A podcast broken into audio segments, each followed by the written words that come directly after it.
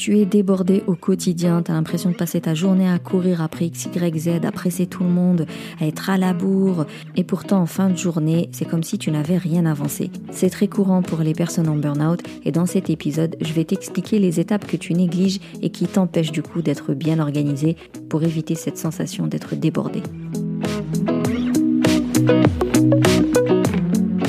Coucou, bienvenue au Café des Burnies, le podcast qui prend soin des nanas en burn-out. Je m'appelle Sarah, je suis infirmière, naturopathe et ma mission est de t'aider à déculpabiliser, à sortir de ton isolement pour recharger tes batteries et être épanoui.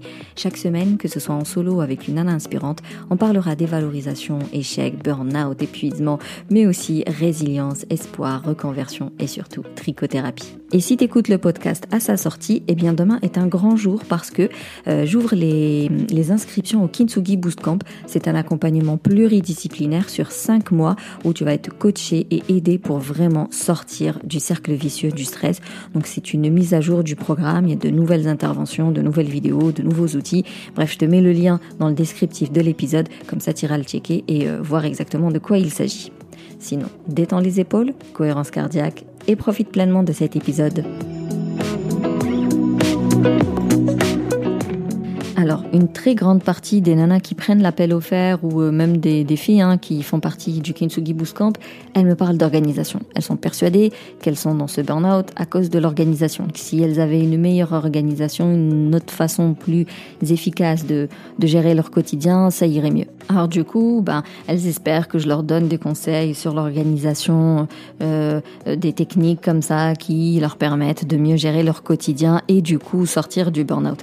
Moi, j'ai envie de dire, il y a des podcasts qui sont spécifiques euh, organisation, quoi. C'est-à-dire, ils ont 150 épisodes. Dans les 150 épisodes, il y a au moins un conseil pour être mieux organisé au quotidien. T'as des articles spécifiques pour ça, des blogs que là-dessus, des posts que là-dessus, enfin des comptes Instagram que là-dessus.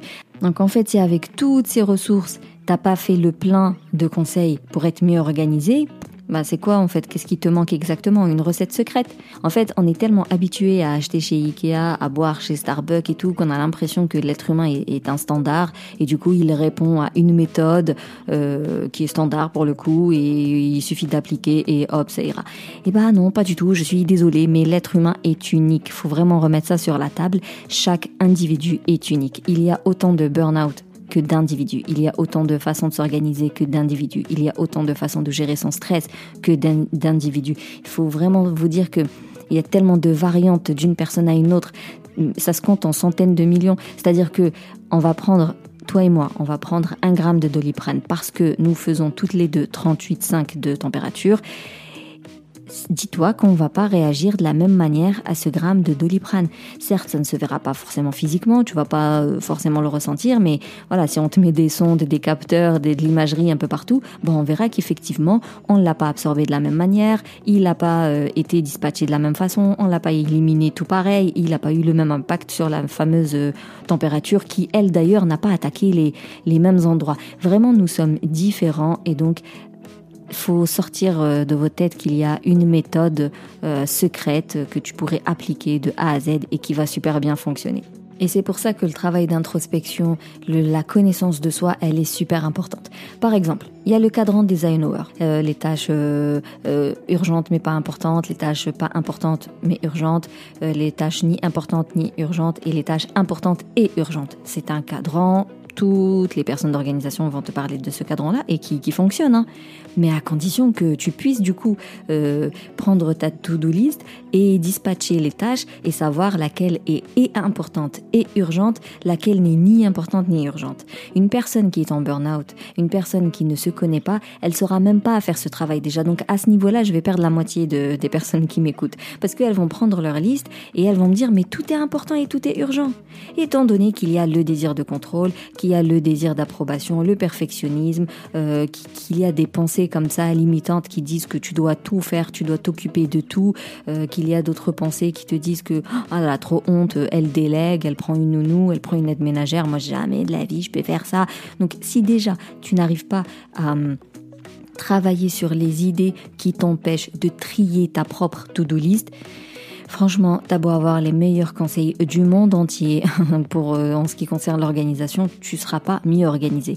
Donc le premier travail reste de l'introspection, voir quelles sont les idées qui te poussent comme ça à devoir t'occuper de tout tout le temps de A à Z sans jamais pouvoir déléguer quoi que ce soit.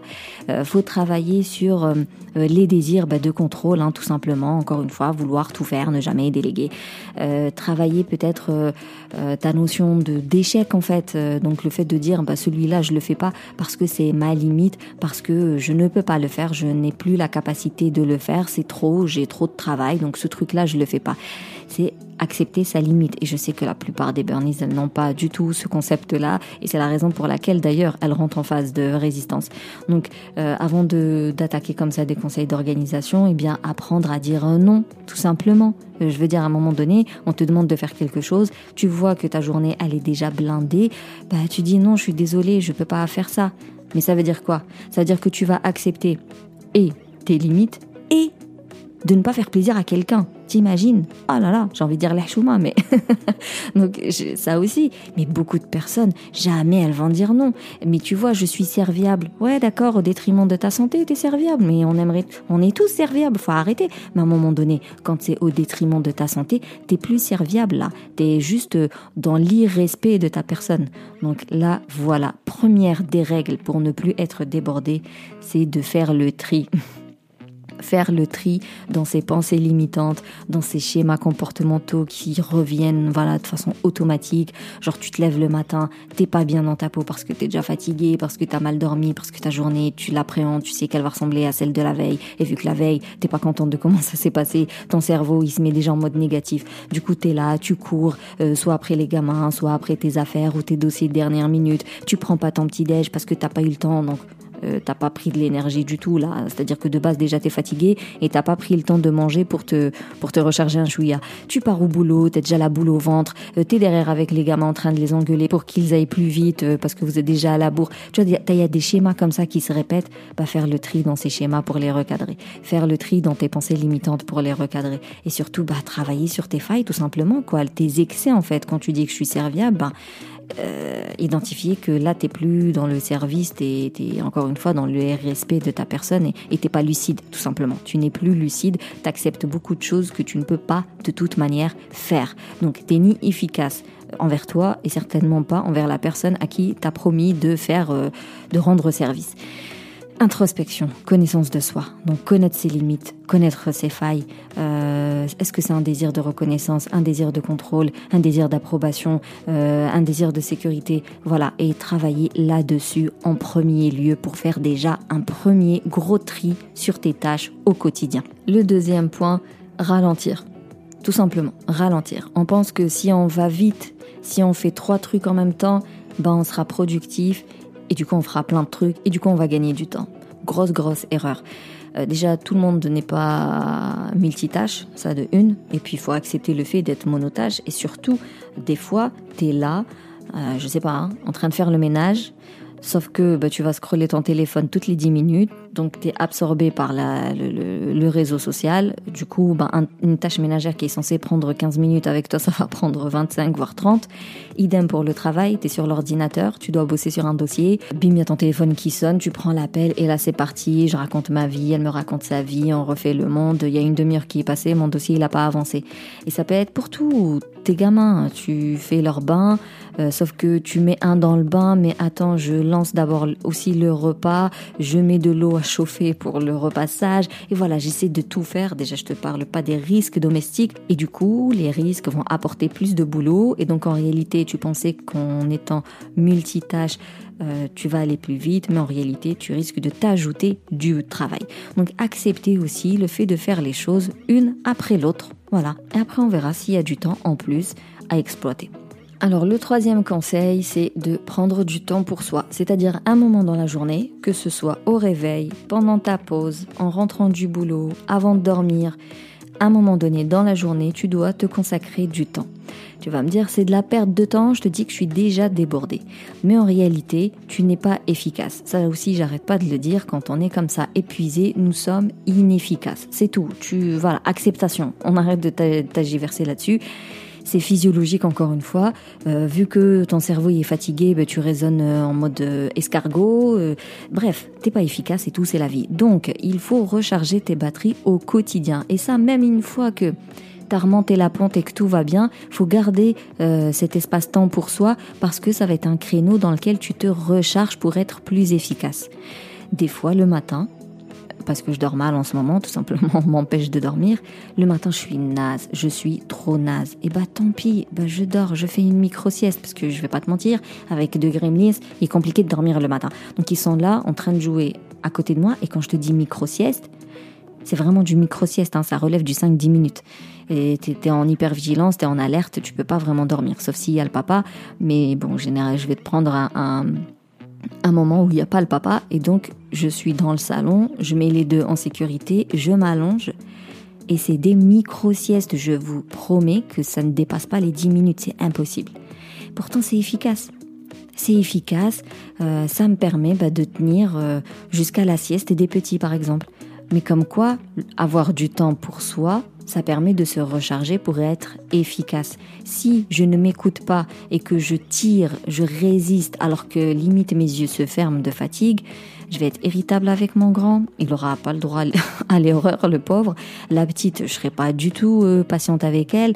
Euh, sale journée, une sale journée. Tout ce que je vais faire, je vais le faire en longueur en fait. Ça va traîner, je vais faire beaucoup d'erreurs, je vais recommencer, je vais m'énerver. Oh, perte de temps, euh, sale journée. Donc je préfère me dire c'est pas grave, je m'allonge et généralement au bout de 15 minutes euh, état comme ça, PLS, euh, j'arrive à avoir une micro-sieste de 10 minutes. Quand il y a quelque chose qui me réveille, un bruit, j'ouvre les yeux, je vois que ça va, personne n'est mort, ben, je reste allongé encore une quinzaine de minutes. Donc en tout, des fois ça peut aller jusqu'à une heure. Pourtant j'ai fait une micro-sieste de 10 minutes. Hein. Mais juste, je reste allongé, je fais rien, histoire de me reposer pour être plus efficace par la suite. Et eh bien toi c'est pareil, tu peux pas faire de sieste le matin, je sais que c'est pas évident pour tout le monde et tout, mais trouve un créneau dans la journée où c'est obligatoire en fait. C'est pas un truc que tu peux sauter, c'est obligatoire. Tu dois te reposer ou faire une activité créative ou juste rester dans le noir, ce qui te fait du bien et ce qui te permet de te requinquer en fait. Encore une fois, l'individu est unique, il n'y a que toi qui sais quelle activité peut te faire du bien. Mais il te faut ce créneau par jour. Alors la quatrième règle, c'est repérer tes voleurs de temps. Est-ce que c'est euh, euh, toutes les fois où tu arrêtes de faire ce que tu es en train de faire pour scroller, ton téléphone Est-ce que c'est des appels euh, imprévus mais que tu vas prendre et donc tu vas taper euh, discute pendant un moment donné? Euh, Au boulot, peut-être des réunions trop fréquentes, trop longues et voilà, il y en a certaines, tu pas obligé d'être là.